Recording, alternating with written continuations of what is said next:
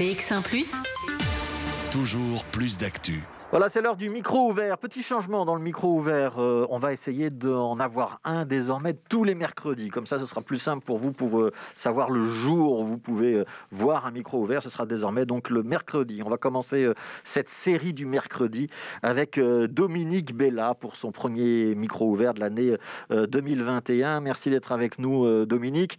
on sait que la situation elle est très particulière pour beaucoup de monde en ce moment et en particulier pour les artistes. On réfléchit au statut des artistes.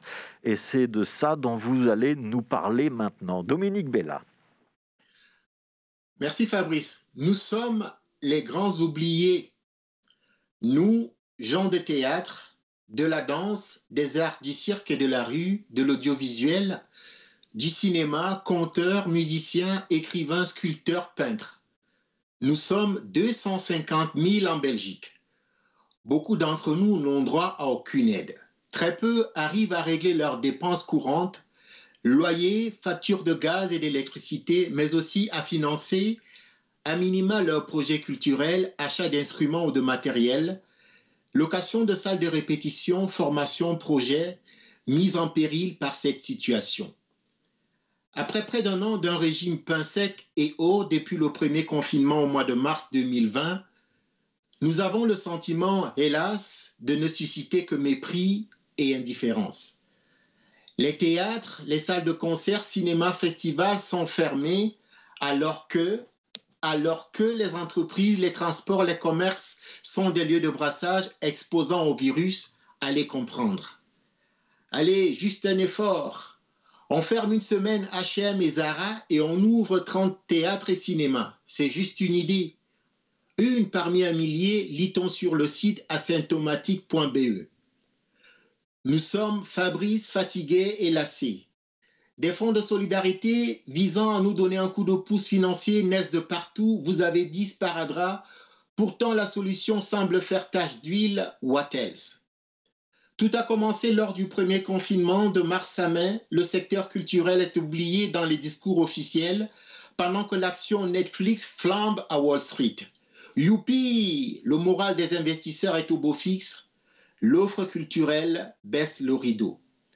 Au second confinement, en fin octobre, les activités du secteur culturel sont désignées, je cite, comme non prioritaires, voire futiles. On rue dans les brancards, mais rien n'y est fait. Le coup de grâce est porté pendant les fêtes lorsque l'ensemble des lieux culturels restent fermés. C'en est trop. Pour avoir été dans des théâtres en pleine pandémie, ce sont sans doute les lieux publics les plus sûrs avec des protocoles sanitaires rodés et probants, d'où mon incompréhension et ma rage ce matin.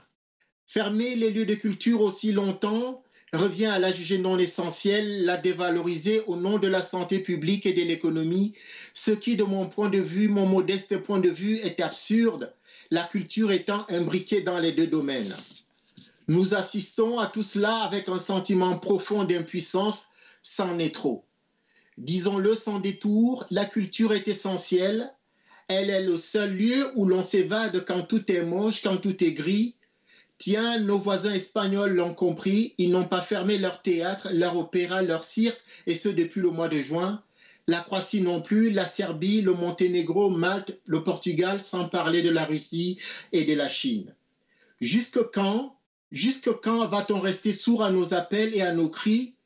D'où nous viendra le secours En attendant, prions.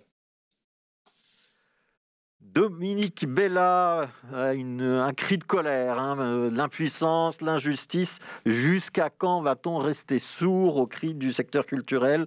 Euh, Je reviens sur une ou deux idées. Ouvrez les, théâtres, une trentaine de théâtres, et en échange, fermer les grandes enseignes commerciales pendant une semaine. Ça, c'est une idée. Euh, et puis, bah, ces fonds de soutien qui sont des sparadraps. Parfois, le sparadrap, c'est utile. Hein, ça empêche de saigner, mais effectivement, ça ne guérit pas. Merci beaucoup, Dominique Bella. Il y a de la colère, il y a de l'incompréhension ou de l'impatience? C'est quoi le bon terme?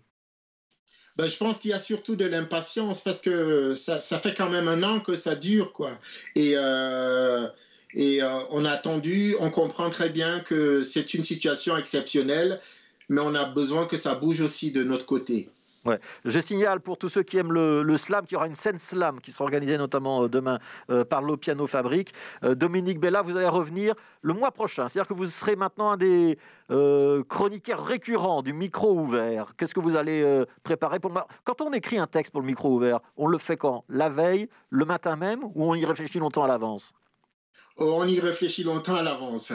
C'est toujours mieux. Vous savez déjà de quoi vous allez nous parler le mois prochain ou pas encore? Euh, euh, Non, pas encore. Pas pour l'instant. Le mois prochain, on a quatre, semaines encore à, voir venir l'actualité. Voilà. Donc la condition des artistes, c'était le cri de, du cœur, cri de colère et d'impatience de Dominique Bella partagez évidemment sur les réseaux sociaux cet après-midi. N'hésitez pas à liker, à le repartager euh, aussi si vous, euh, êtes proche de la sensibilité et du cri de colère de Dominique Bella. Merci Dominique, on vous souhaite une euh, très bonne suite de journée.